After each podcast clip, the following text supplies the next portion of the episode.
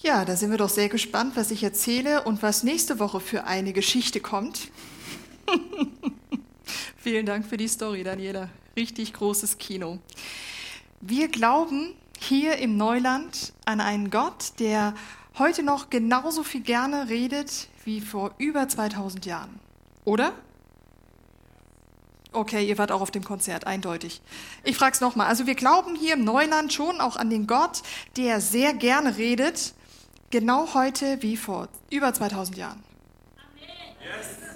Halleluja. Da bin ich froh, ich bin in der richtigen Kirche gelandet, alles ist gut.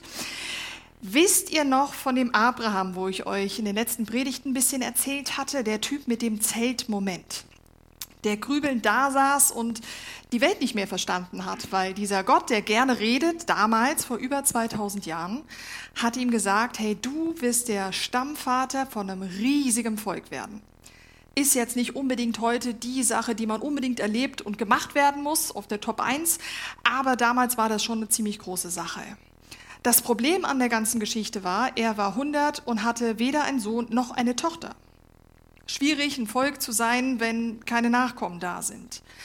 Und er ist in diesem Zelt gewesen und hat darüber nachgedacht und hat gesagt, es funktioniert nicht. Das wird nie funktionieren. Also ich habe mich einfach verhört. Und er geht raus aus diesem Zelt, weil Gott gesagt hat, komm zu mir nach draußen, ich will dir zeigen, was ich mit dir vorhabe. Und zeigt ihm den Sternenhimmel und sagt, so zahlreich wirst du werden, vertrau mir. Und es ist ungefähr ein Jahr gegangen und dann ist er tatsächlich Vater geworden vom Isaak. Und es, es ging dann gar nicht so lange weiter mit der Geschichte. Irgendwann kam dann Gott und sagte, hey, den Isaak, den Sohn, den ich dir gegeben habe, weil du sollst ja ein großes Volk werden, den gibst du mir bitte wieder. Jo, kann man machen. Der nächste Zeitmoment. Wie soll das funktionieren? Ich soll immer noch ein großer Stammvater werden von einem Volk, aber den Sohn, den ich jetzt endlich nach 100 Jahren gekriegt habe, muss ich wieder abgeben. Der Abraham hatte so einen krassen Glauben, dass er sagt, für Gott ist nichts unmöglich. Wenn er sagt, ich soll ihn wieder zurückgeben, also Retour schicken, mache ich das. Und er ging los und kurz bevor der Abraham den Isaak zurückgegeben hat, schreitet Gott ein und sagt, halt, ich habe jetzt verstanden, dass du mir vertraust. Ich habe gesehen, dass du an mich glaubst. Und deshalb sage ich dir, behalt deinen Sohn und ich werde alles das machen, was ich dir gesagt habe. Was wäre passiert, hätte der Abraham Gott ein zweites Mal nicht gehört? Genau wäre schwierig geworden mit dem großen Volk. Gott hat zu Abraham damals gesprochen, aber nicht nur einmal und für immer, sondern immer wieder. Und an manchen Stellen ist es sogar noch fast entscheidender, hinzuhören, damit es nicht schräg rauskommt. Deshalb sage ich, dieser Gott, der damals gesprochen hat, spricht genauso zu uns heute und möchte das und liebt es, mit uns im Kontakt zu sein. Und das, was du vor 20 Jahren gehört hast, hat absolut seine Berechtigung und ist richtig. Aber er kann heute noch genauso reden und tut es auch. Die Frage ist, hören wir zu? Und da will ich gerade kurz das Gebet sprechen, dass unsere Herzen offen sind für das, was er dir heute Morgen zu sagen hat. Der ich danke dir, dass du lebst, dass du liebst, dass du redest. Und das, was du redest, uns nicht kaputt machen soll, sondern dass es uns aufleben lassen soll, dass es uns weiterbringen soll in deinem Zeitpunkt. Danke, liebst du Wachstum und Leben und Fröhlichkeit. So komm du und mach unsere Herzen auf für das, was du uns heute Morgen sagen möchtest, wo wir weiterkommen sollen. Danke bist du hier und liebst. Amen.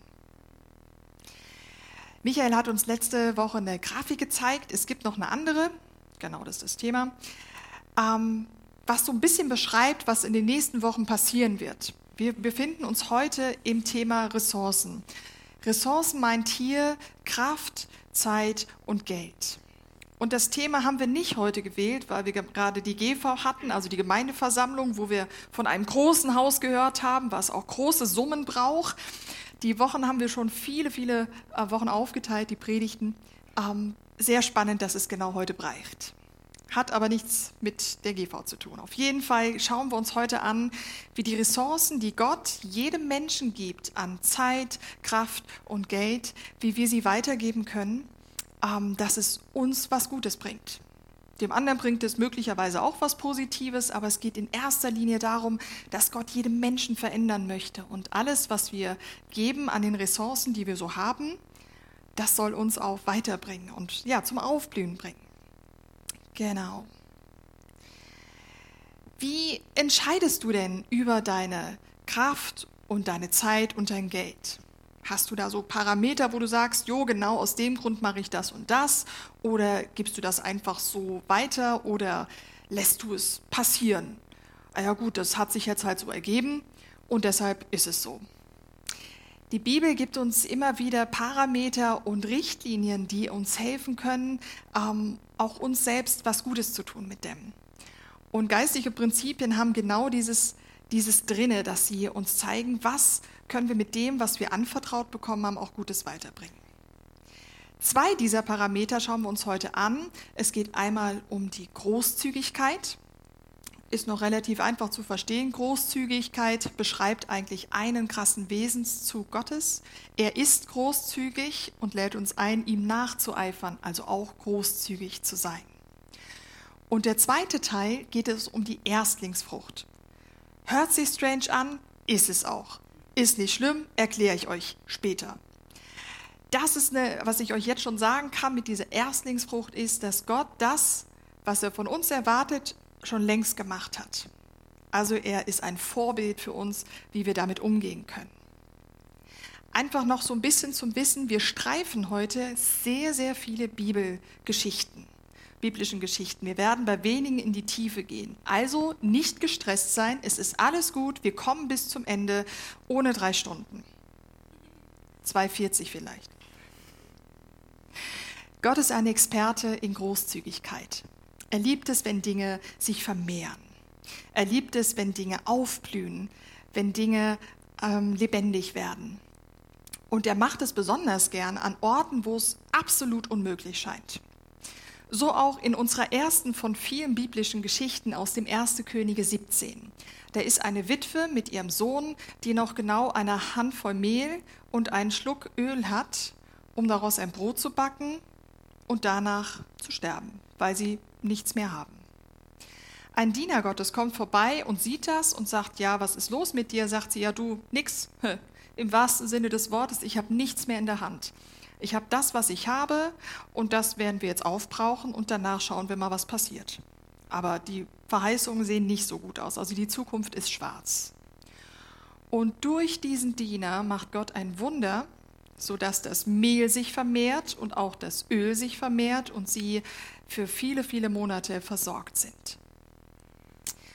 Vielleicht geht es dir im übertragenen Sinne heute auch so, dass du sagst, boah, ich habe meine ganzen Ressourcen, alles, was ich habe oder einen Teil davon, von meiner Zeit, meiner Kraft und meinem Geld gegeben und habe jetzt nichts mehr. Ich fühle mich kraftlos, ich habe nichts mehr in der Hand, was ich irgendwie noch machen könnte. Dann darf ich dir zusprechen, dieser Gott, der damals heilte, der damals große Wunder tat, will es heute noch genauso.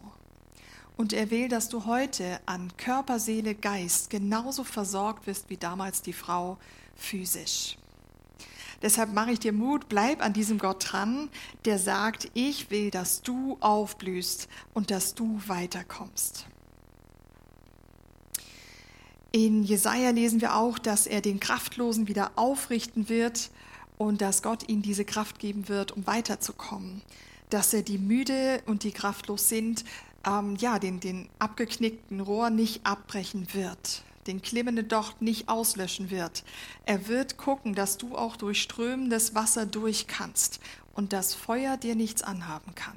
Alles auch Dinge im übertragenen Sinne. Er will, dass du weiterkommst und wünscht sich Leben für dich. In Markus 6 lesen wir die große Geschichte von den Speisungen der 5000 Menschen. Also Entschuldigung, es waren Männer plus der Rest, der auch noch da war. Und wir lesen, dass da ein junger Junge war, der fünf Brote und ganze zwei Fische hatte und dass Jesus das vermehrt hat, dass all diese Menschen satt geworden sind und sogar noch ziemlich viel über hatten. Und was mich damals immer so ja, fasziniert hat oder ich mich gefragt habe, war nicht der Fakt, dass Gott Wunder tut, das habe ich ja in der Kinderstunde gelernt. Was mich eher interessiert hat, war, warum dieser Junge? Das war ja, denke ich mal, nicht der einzige Junge, der sein Lunchpaket dabei hatte. Warum dieser und nicht der in der letzten Reihe oder der im Mittelfeld oder der ältere oder der jüngere? Warum genau dieser? Und Ausleger legen es so aus, dass sie sagen, hey, dieser Junge, der war parat. Der war parat, sein Bestes zu geben. Ihr Lieben, ich spreche von einem Lunchpaket von seiner Mama. Seine Mama. Sie hat bestimmt auf der ganzen Welt am besten gekocht. Er hat das Beste weitergegeben. Er hat sein Bestes, er war parat, sein Bestes zu geben. Und er war nah an Jesus dran. Er lädt uns ein, mit dieser Geschichte nah bei ihm zu sein und zu hören und zu sehen, was er mit dir und deinen Ressourcen machen möchte. Wenn man es so anschaut, 5000 Menschen, fünf Brote, zwei Fische, das wäre maximal vielleicht ein Krümel pro Person, vielleicht noch eine Fischgräte für jedem zweiten. Ähm, und Gott hat es einfach massiv vermehrt also sehen wir auch in dem Beispiel drin, dass das, was du gibst oder die Menge an dem, was du gibst, nicht so much entscheidend ist. Es geht darum zu hören, was habe ich, was kann ich geben und Gott macht den Rest. Er versorgt dann damit das, was er oder macht das, was er machen möchte. Großzügigkeit, ihr Lieben, ist nicht etwas, was wir nur mit unserem Kopf verstehen können. Es ist eine Herzenseinstellung. Eine Einstellung, die ein Parameter, ein, ein Wegweiser für mich ist. Wir können es uns nicht antrainieren oder erlernen, es ist ein Prinzip, was Gott zeigt. Er sagt, hey, du sollst großzügig sein, weil ich es auch bin, mit dir schon. Das heißt, das, was du spürst in der Großzügigkeit, das setze auch um. Wir lesen in 1. Mose 24 von einem Diener, der die glorreiche Aufgabe hat, für seinen Herren eine Frau zu suchen. Und zwar sind wir wieder beim Isaak. Der Isaak ist groß geworden und irgendwann sagte der Abraham zu sich, hey, der Junge ist groß genug, der muss jetzt unter die Haube. Wir müssen jetzt gucken, dass der Kerl heiratet und dass die Ahnenreihe weitergeht, nicht wahr? Und hat sich gedacht, super, ich delegiere das mal weiter an meinen Diener, der wird schon wissen, was zu tun ist. Der Diener hat die glorreiche Aufgabe bekommen, eine Frau zu suchen, ohne dass er wusste, wie groß soll sie sein, blond, braun, glatte Haare, Locken, Augenfarbe oder auch wie wichtiger, was soll sie denn nicht haben? Aus welcher Sippe darf sie auf gar keinen Fall kommen? Welche Kulturhintergrund sollte irgendwie sein? Sie, er hat sehr wenig bis keine Parameter bekommen. Der hat sich extrem gefreut auf diese Mission. Nicht. Nicht. Weil die Frau, die er auswählen wird, wird auch seine zukünftige Chefin. Schwierig, Zwickmühlengeschichte. Er zieht grübelnd los und überlegt unterwegs, was kann ich machen? Das wird nur schwierig rauskommen. Und geht völlig verzweifelt zu diesem Gott der Möglichkeiten und macht einen Deal mit ihm. Es ist immer gut, einen Deal mit Gott zu machen. Da kommst du auf jeden Fall gut rum. Und er sagt ihm, pass auf, wenn ich an diesem Brunnen da vorne, er war in der Wüste, hinkomme und eine Frau kommt und sagt, kann ich dir Wasser schöpfen? Und kann ich dir auch noch Wasser schöpfen für deine zehn Kamele, die du dabei hast? Das wird die Frau vom Isaak. Nicht fertig gedacht von dieser Geschichte kommt eine Frau, die Rebecca, und fragt ihn, hey, du bist fremd hier, kann ich dir Wasser schöpfen? Yes! Punkt 1 ist erfüllt. Ja, das wäre voll lieb von dir. Mit Spannung wartet er auf das, was sie demnächst sagen wird. Und sie fragte, hey, ich sehe, du hast zehn Kamele, kann ich denen auch noch was geben, bis sie satt sind? Oh ja, Mrs. Isaac, das darfst du. Ich muss dir erzählen. Die Geschichte ist ja schon ganz nett. Gott hat mit einem Menschen gesprochen oder umgekehrt und plötzlich ist da was passiert, was der Mensch gesagt hat, ein Deal ist eingehalten worden. Spannend ist von der Rebecca, den Einsatz, den sie gegeben hat, waren mindestens zwei Stunden. Weil, ich weiß nicht, ob ihr mal gesehen habt, wie ein Kamel trinkt. Die trinken eigentlich nicht so aus englischen Tea-Time-Tassen, so mit 0,2 Dezi drin, und bedanken sich danach. Die können am ganzen Stück 75 Liter trinken. 75 Liter. Die ursprüngliche oder, oder durchschnittliche Wasserkruggröße war damals 18 Liter. Das heißt, sie musste 40 Krüge füllen und wieder entleeren, bis alle zehn Kamele was getrunken haben. Wenn sie geübt war, das war sie, hat das pro Krug füllen ungefähr plus minus drei Minuten gedauert. Wir sind bei zwei Stunden Zeit. Echtes Handmade mit 750 Litern in zwei Stunden schöpfen. Sie hat an dem Zeitpunkt, wo sie diesen wunderbaren Vorschlag gemacht hat, nicht gewusst, was springt für sie raus. Sie hat auch nicht gewusst, wer dieser Typ war und hat auch nicht gewusst, äh, das wusste sie, wie viel sie arbeiten würde. Sie hat nicht gewusst, was passiert danach. Dass sie einmal in die Ahnenreihe kommen wird von dem großen Volk, wo sie mit drin, mittendrin ist. Sie hat es nicht gewusst. Wir sehen dieses Prinzip auch im Neuen Testament, in dem man, äh, wo, wo Jesus sagt, hey, die erste die erste Meile, wenn jemand sagt, du sollst eine Meile gehen, geh die zweite mit. Und dieses Prinzip von dieser Rebecca, die sagt, hey, ich, ich schöpfe einfach öpperem, weil ich weiß, ich, ich mache das jetzt gerne oder so, das sehen wir auch in Kirchen. Und viele sind hier in der Gemeinde übrigens. Also, wo sagen, hey, ich, ich werde für was gebeten oder um etwas gebeten und ich mache noch ein bisschen mehr. Oder hey, ich habe einen Auftrag bekommen und schaue noch, wie kann ich es noch besser abpassen, vielleicht auch die Randlinien äh, besser Übergänge schaffen. Es gibt auch andere, durchaus, die sagen, hey, ich gebe mein Minimum und das muss lange. Ganz oft in der Schule zu sehen, bei Prüfungsphasen, du, ich muss nicht üben, aber das wird schon super. Alles wird gut. Großzügigkeit ist auch nicht ein Abgeben von meinem Überfluss. Da kommen wir später nochmal drauf. Großzügigkeit ist eine Herzenseinstellung, die tiefer geht. Eben im Neuen Testament habe ich gerade erwähnt, gibt es diese Stelle, wenn einer sagt, hey, geh eine Meile mit, mir geh zwei. Die erste Meile ist eigentlich die harte Arbeit, weil es bedeutet, dass du regelmäßig dran bleibst, dass du regelmäßig läufst, wäre zumindest das, das, äh, der Vorteil an der ganzen Geschichte dass du dranbleibst und übst, damit du ein besserer Musiker werden wirst, dass du Schulungen machst, damit du gute Seelsorge geben kannst, dass du äh, Predigtvorbereitungen besser machst, damit du gut predigen kannst. Hm? Die zweite Meile ist dann schon etwas einfacher.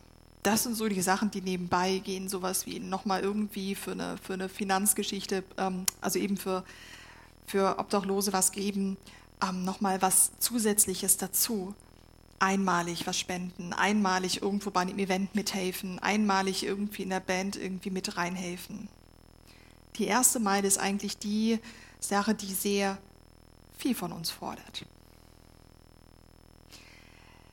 Ich hoffe und wünsche dir, dass du in diesem Punkt Gottes Stimme frisch hörst. Nicht, was er dir vor 20 Jahren gesagt hat, sondern dass du ihn frisch hören kannst. Was ist heute dein Schritt? Das zweite Prinzip, habe ich schon gesagt, das ist die Erstlingsfrucht. Tönt komisch, ist es auch ein bisschen. Es ist im Prinzip ein Wort, was oft genutzt wird für den Zehnten. Das heißt, alles, was du hast, davon gibst du 10% ab. Es ist aber eigentlich noch ein bisschen mehr. Und zwar ist es, ich, ja genau, wir sehen das, wir sehen das hier im 1. Mose 13. Jedes erstgeborene männliche Tier sollt ihr außerdem dem Herrn opfern. Jeden erstgeborenen männlichen Esel sollt ihr mit einem Lamm loskaufen. Die Tiere sind erstmal nicht ganz so wichtig, also nicht so viel reininterpretieren. Fakt ist, es geht um etwas opfern und es geht um etwas loskaufen. Genau darum geht es in dieser Erstlingsfrucht. Das Erste, was ich habe, das opfere ich. Und das, wenn ich das nicht kann, oder möchte, dann muss ich es loskaufen. Das heißt, von Anfang an ist in der Bibel verankert, was genau das heißt. Das heißt, das Erste, was in meiner Ernte passiert, das Erste, was mit meinen Schäfchen passiert, in heute übertragen, was mit meinem Lohn passiert oder mit meiner Energie, mit meiner qualitativ besten Zeit am Tag. Viele sagen, das ist am Morgen. Bei mir nicht so.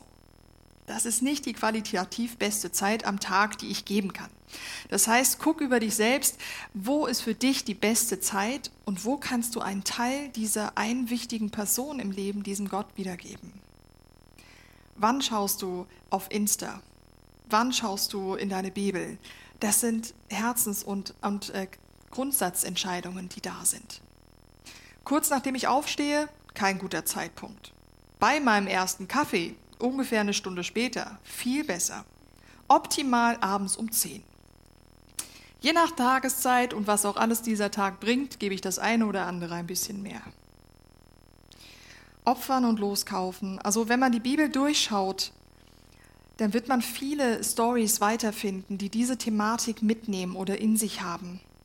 Und Gott selbst hat dieses Prinzip für sich ganz stark umgesetzt. Und zwar lesen wir das im äh, Josua 6, wo dann die Landeinnahme ist oder der Anfang davon.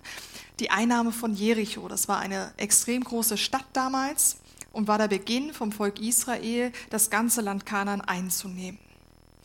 Und Gott hat ziemlich klar gesagt am Anfang, okay, ihr nehmt das Ding ein, finde ich gut, aber alles, was da drin ist, gehört mir. Das ist mein Zehnter, das ist meine Erstlingsfrucht. Und alles, was ihr von da an danach einnehmen werdet, gehört euch also mehr als genug. Da gab es einen Krieger, den Achan, der fand das nicht so gut. Der hat von der Schatzkammer was genommen, weil er gesagt hat, ja, also das merkt kein Mensch. Das ist so wenig und Gott hat so viel, also gar kein Problem. Der hat sich da nicht so viel Gedanken drüber gemacht. Nimmt das und Gott hat das gesehen und hat gesagt, ich verfluche dich dafür da kann man sich jetzt wirklich auch wirklich fragen, hey Gott, ganz ehrlich, wenn du Liebe bist, hättest du nicht einfach mal zumindest eine Mail reinschreiben können, hör mal, könntest du das bitte zurückzahlen? Also muss da gleich so ein Hammer kommen. Man hätte ja auch ein bisschen mal ins Gespräch kommen können. Aber Gott möchte ernst genommen werden. Was er sagt, das gilt. Und sagt, ich habe nur das gewollt. Und alles, was ihr danach im ganzen Land haben werdet, ist völlig für euch und ihr dürft machen, was ihr wollt damit.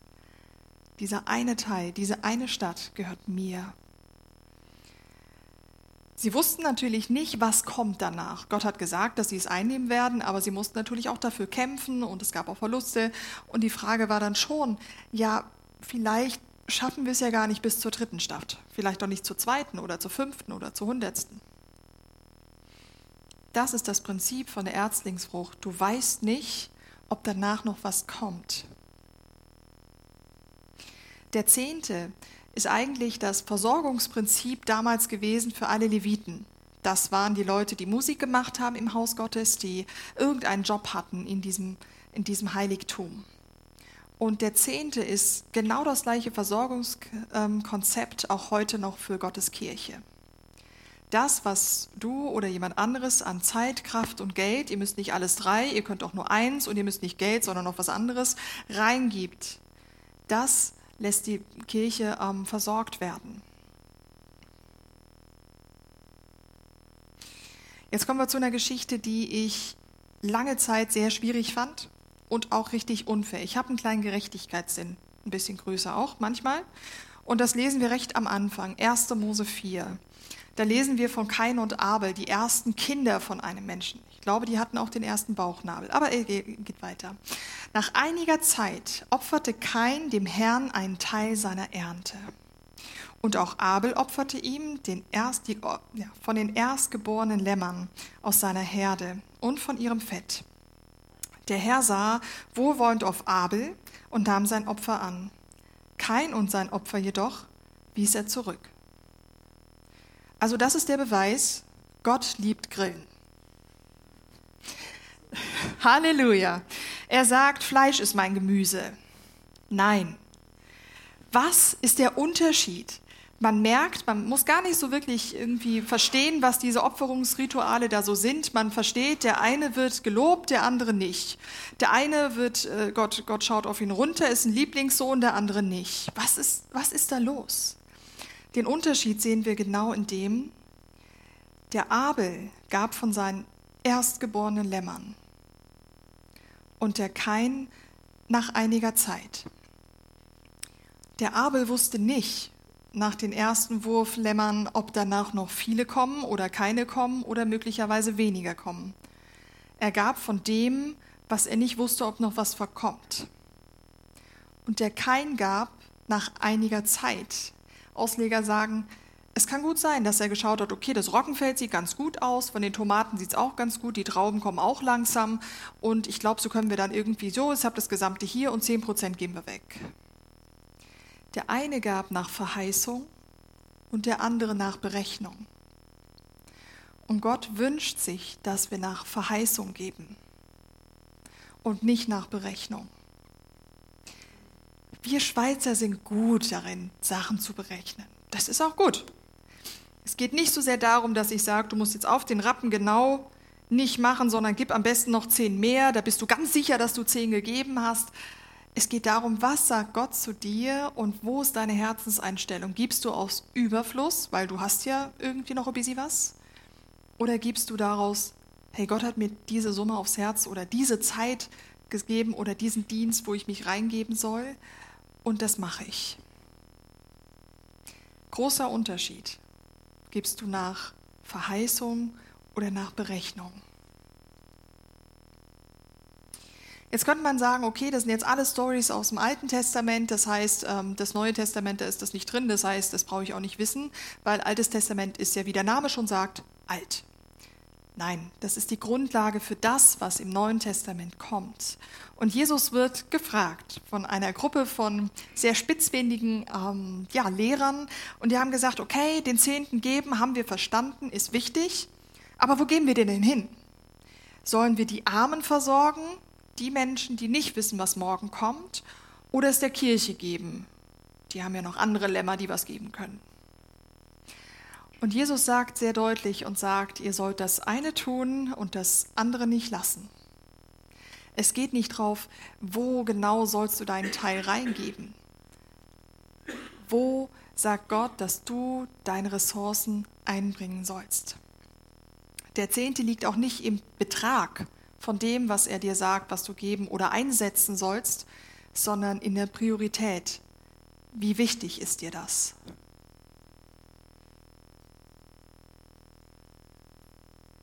Wir können jetzt viel im Kopf argumentieren und Bibelstellen lesen, aber letztlich geht es genau um diese eine Herzenseinstellung. Ich möchte etwas geben. Nun ist es ja so, dass ihr wie ich auch den einen oder anderen Tag hier auf dieser Welt lebt und vermutlich auch schon Situationen erlebt habt, wo ihr nicht so gut weggekommen seid. Und das ist auch in eurem Herzen drin, diese Angst, hey, zu kurz zu kommen. Die Angst, nochmal verletzt zu werden, weil ich habe mich schon mal eingesetzt, das fanden die anderen doof und deswegen finde ich das doof, das mache ich nicht mehr. Ich gebe nichts mehr. Oder auch scheinbare falsche Investitionen zu machen. Hey, wer weiß, was da rauskommt, ich mache das nöt. Lieber auf Nummer sicher gehen. Er sieht das. Und egal, welche Ressource Gott heute Morgen bei dir anpiekst, ob alle oder eine oder zwei mach das, was er dir aufs Herz gelegt hat. Nicht mehr und auch nicht weniger. Zwei Bibelstellen kommen noch am Schluss, dann habt ihr es geschafft. Sehr stolz auf euch. Johannes 1, Vers 29. Da sagt der Johannes nämlich, seht her, das ist das Lamm Gottes, das die Sünde der Welt wegnimmt. Er spricht da von Jesus, dem Lamm Gottes. Und jeder jüdisch geprägte Mensch wusste, Lamm. Da ist die Sirene losgegangen, opfern oder auslösen. Beides endet nicht gut. Wenn jetzt Jesus mit einem Lamm Gottes verglichen wurde, wusste jeder, das kommt nicht gut raus. Aus seiner kulturellen Geschichte wusste er, hm, sieht eher nicht so gut aus wie diesen Jesus. Sie haben was anderes gehofft. Es gibt diese zwei Möglichkeiten, opfern oder auslösen. Und dieser Gott, der von uns diesen Parameter ja einfach vor die Füße legt und sagt, ich wünsche mir, dass du nach diesem Parameter der Erstlingsfrucht gibst, hat das längst schon getan. Er hat Möglichkeit geschaffen für den Moment, wo du dich möglicherweise entscheidest, diesem Gott nachzufolgen, dass die Beziehung klar ist. Er hat sein Bestes gegeben seinen einzigen Sohn, damit dieser frei macht den Weg zu diesem großen, versorgenden, liebenden, Ressourcen überfüllenden Gott. Er gab seine Erstlingsfrucht schon direkt, bevor du überlegen konntest, was kann ich einsetzen. Und dieses bevor lesen wir auch im Römer 5. Gott dagegen beweist uns seine große Liebe dadurch, dass er Christus sandte, damit dieser für uns sterben sollte, als wir noch Sünder waren. Bevor du überlegen konntest, okay, was könnte ich heute diesem Gott geben an meinen Zeit und Kraft und Geld, hat er schon alles getan bevor du überlegen konntest, ich könnte ins Welcome-Team gehen oder ins Kaffee-Team, sehr guter Platz, oder in die Technik oder in die Musik oder ich könnte doch vielleicht noch, hat er schon längst gezeigt, was es bedeutet, Erstlingsfrucht zu geben. Ich weiß nicht, wo du stehst und wo Gott jetzt den Finger auf dich zeigt und sagt, hey, ich, ich wünsche mir, dass du mich heute neu und frisch hörst. Und ich wünsche mir, dass du zumindest darüber nachdenkst, was ich dir gerade aufs Herz lege. Und ich sage dir an Gottes Stelle, vertrau ihm. Er versorgt. Im Studium hatte ich nicht viel Geld, hatte ich eigentlich nie, ist auch okay, brauche ich nicht. Er hat mich immer versorgt. Ich habe einmal eine Überweisung gemacht, wo ich echt nicht mehr wusste danach, okay, danach wird die Miete nicht mehr drin liegen. Ich wusste, ich will weiter studieren, ich wusste nur nicht wie. Wir werden sehen. Und ähm, drei Wochen später hatte ich den gleichen Geldbetrag auf meinem, auf meinem Konto wie vor dem Studium. Also das war eine riesige Summe. Und ich habe gedacht, gut, in Zeiten von Online-Banking, da ist irgendwas schiefgelaufen mit der irgendwie was falsch überwiesen oder so. Also ich freue mich darüber, aber hm. Und dann schrieb mir ein Pärchen aus meiner damaligen Gemeinde und haben gesagt, Doro, wir haben das aufs Herz gelegt bekommen. Wir fanden es nicht cool, so viel Geld an eine Person zu geben. Wir hätten es lieber aufgeteilt in verschiedene Organisationen, wo wir vertrauen, dass sie Menschen hilft, dass es weiterfließen kann. Und beide haben unabhängig davon diesen Eindruck von Gott bekommen, wir geben es Doro. Und ich konnte ihnen sagen, ich saß auf gepackten Koffern. Ich wusste nicht, ob es jetzt weitergeht oder hier ein Schlussstrich ist. Dank eurem Geld kann ich weiter studieren. Wir haben alle drei geheult am Ende. So macht man das, wenn man Gott erlebt. Meistens. Und es war etwas zutiefst Schönes für sie zu hören, boah, das, was wir gehört haben, war die Wahrheit. Es hat was mit ihrem Glauben gemacht. Und es hat auch was mit meinem Glauben gemacht. Und ich wünsche dir solche Erfahrungen nicht nur einmal in deinem Leben, sondern viele dass du immer wieder dich ausstreckst nach dem, was Gott dir zu sagen hat für diesen Moment. Und wenn du das Ganze jetzt hier hörst und hast keine Ahnung, wer dieser Gott ist und was das soll, du brauchst gar nicht viel zu wissen. Gott liebt dich. Er will dich und er will dich versorgen. Er wünscht sich für dein Leben, dass es aufblüht, dass es weiterkommt dass du die beste Version deiner selbst wirst. Er hat Sehnsucht nach dir, hat sein Bestes gegeben, um diesen Weg frei zu machen. Wenn Gott dich ruft, spürst du das.